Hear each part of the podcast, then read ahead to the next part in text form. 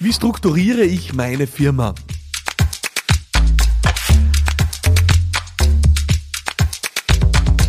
Ja, heute geht es um eine Frage in der Organisation, in der Unternehmensorganisation und ich gestehe, ich bin ja ein absoluter Organisations- und Struktur-Junkie.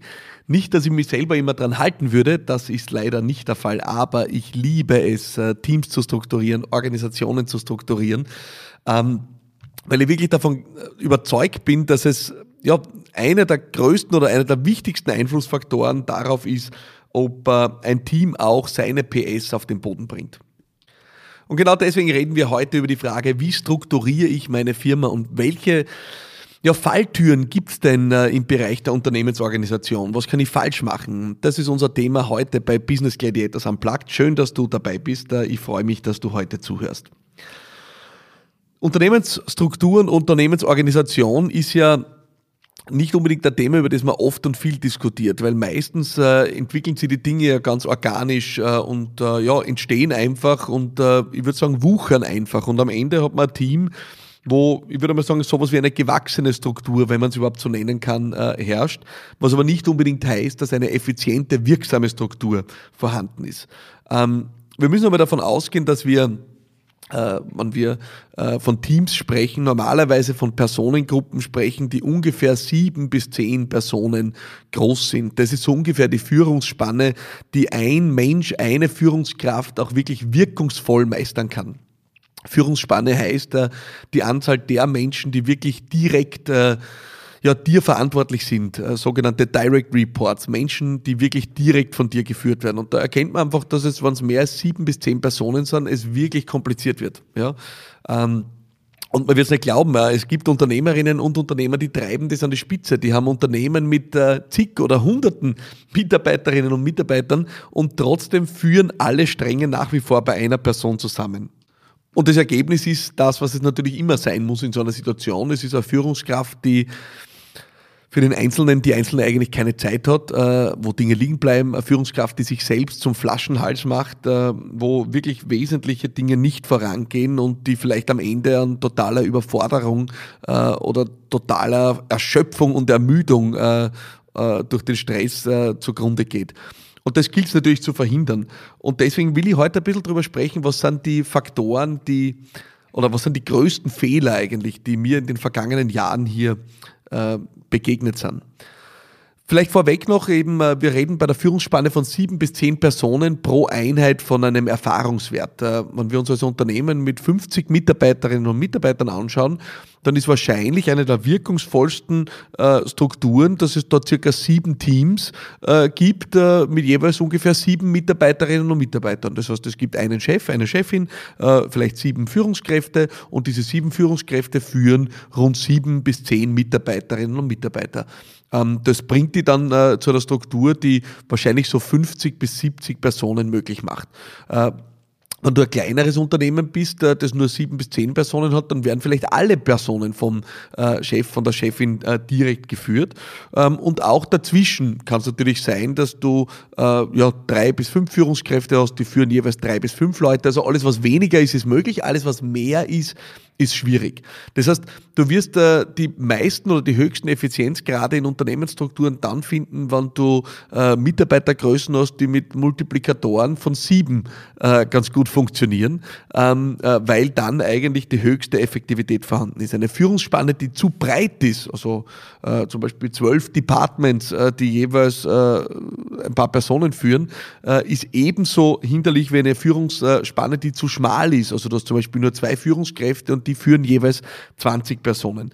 Das heißt, eine Struktur, wo du einigermaßen gleich große Teams äh, in der Größe von sieben bis zehn Personen hast, ist immer eine wichtige Grundausgangsbasis äh, überhaupt für Unternehmensstruktur und Organisation. Und die zentralen Fehler möchte ich dir in diesem Podcast gerne mitgeben. Äh, der erste Fehler, und der wird dich wahrscheinlich jetzt nicht überraschen, wenn du diesen Podcast schon länger hörst, ist, der erste Fehler ist fehlende Führung.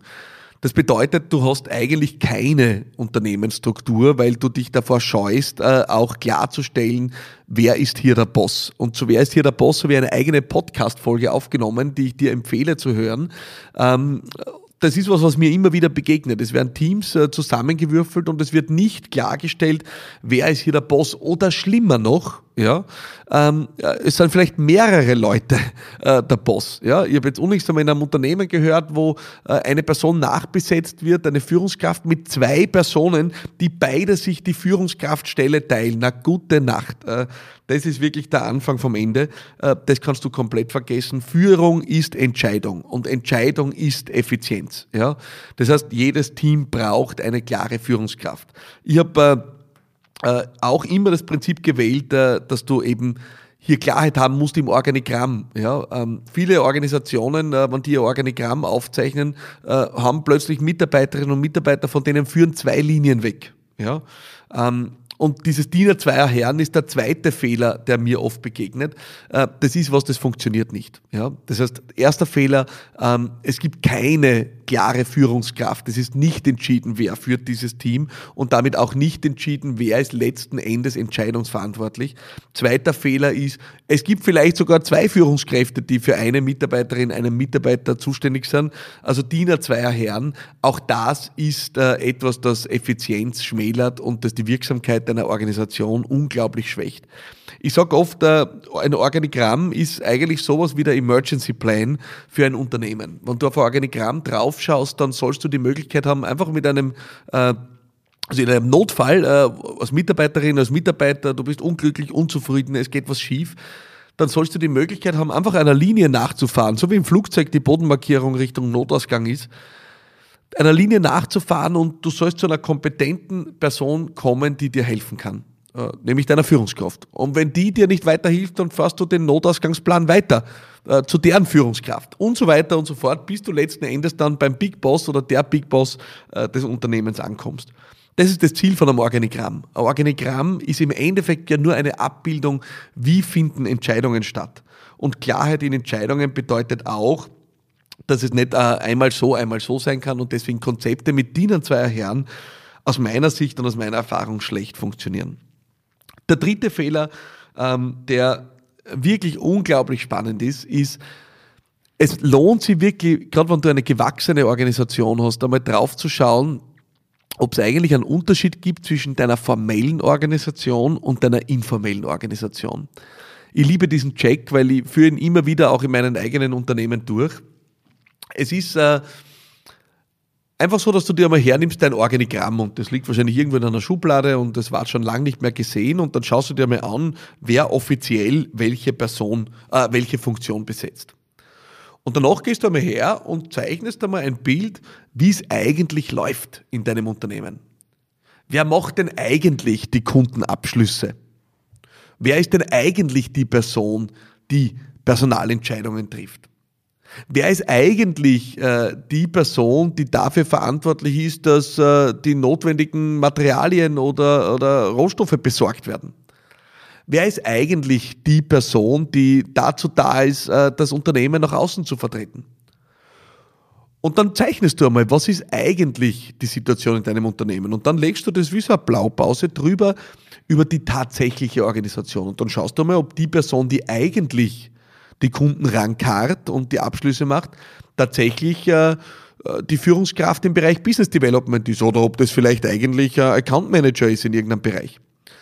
Dann schaust du einmal nach, ob die Person, die eigentlich die Personalentscheidungen trifft, äh, wirklich äh, Personalchefin ist mit der Budgetverantwortung oder nicht eigentlich vielleicht sogar die Assistenz der Geschäftsführung, weil es sich so eingebürgert hat, dass die Person Personalentscheidungen trifft. Und wenn du das drüber gelegt hast, dann hast du eine einzige Aufgabe und das ist, dass du die beiden Dinge abgleichst. Und das kann über zwei Wege funktionieren. Entweder du passt die formelle Organisation der informellen Organisation an, ja, oder äh, du wirst äh, von den informellen Verhaltensweisen Dinge korrigieren müssen. Jedenfalls soll zwischen diese beiden Aspekte, formelle und informelle Organisation, keine Lücke passen. Und gerade in dem ist sehr viel begraben. Also ich habe das oft schon gemacht und es war augenöffnend in meinen Unternehmen, äh, da wirklich einmal drauf zu schauen und zu sagen, du, wie ist denn die eigentliche Struktur in unserem Unternehmen und bildet die tatsächliche Struktur diese eigentliche Struktur auch ab. Ich kann dir nur aus Erfahrung mitgeben, es lohnt sich wirklich, äh, da Zeit zu investieren, weil was du willst als Unternehmerin, als Unternehmer, als Führungskraft ist, dass du reibungslos herausragende Ergebnisse produzierst, dass du reibungslos Exzellenz produzierst. Unklarheit in der Struktur verursacht Reibung. Ich war schon in Organisationen drinnen, da ist alles koordiniert worden über irgendwelche E-Mail-Gruppen und Massenmails und alle waren tausend Leute in CC und es war furchtbar, es war lähmend, es war eine Katastrophe. Ich halte sowas nicht aus. Aber manchmal kommen wir in solche Dinge bei Kunden rein äh, und man möchte einfach nur schreiend davonlaufen und man fragt sich, wie machen die eigentlich ihre Arbeit? Also Reibungslosigkeit schaut anders aus. Und wenn du diese Reibungslosigkeit willst, dann empfehle ich dir wirklich, schau mal rein in deine Organisationsstruktur. Schau, wie schaut es um deine Führungsspanne aus, schau, wie schaut es um die Teamgrößen aus. Sind die wirklich so, dass sie eine Führungskraft auch meistern kann? Schaut dann, ob es überhaupt, überhaupt eine Führungskraft überall gibt, die Entscheidungsinstanzen klar sind. Schau, ob du vielleicht irgendwo Doppelgleisigkeiten hast nach dem Motto Diener zweier Herren. Also äh, Philipp reportet an Max und an Maria und beide sind sein Chef. Und zum dritten, mach ein Checkup der formellen und der informellen Organisation und schau, ob du hier eine Lücke drin hast, äh, die dich äh, in deiner Effizienz behindert. Das sind meine Ratschläge an dich, wenn es ums Thema Unternehmensorganisation geht. Ähm, ich habe über das Thema noch selten gesprochen hier, aber ich habe das Gefühl, wir werden über das vielleicht jetzt ein paar Mal reden, weil es scheint mir entscheidend. Ja? Ähm, wir plumpsen viel zu oft einfach rein und sagen, na, das machen wir schon und alle werden sich schon abstimmen und jeder kommt schon zu seinen äh, Dingen, weil die Leute untereinander reden, aber für, um die wirklichen PS auf die Straße zu kriegen, brauchst du eine Maschine, die perfekt gebaut ist. Ja? Eine Entscheidungsmaschine. Eine Maschine, die in der Lage ist, verlässlich, rasch, qualitative Entscheidungen zu produzieren.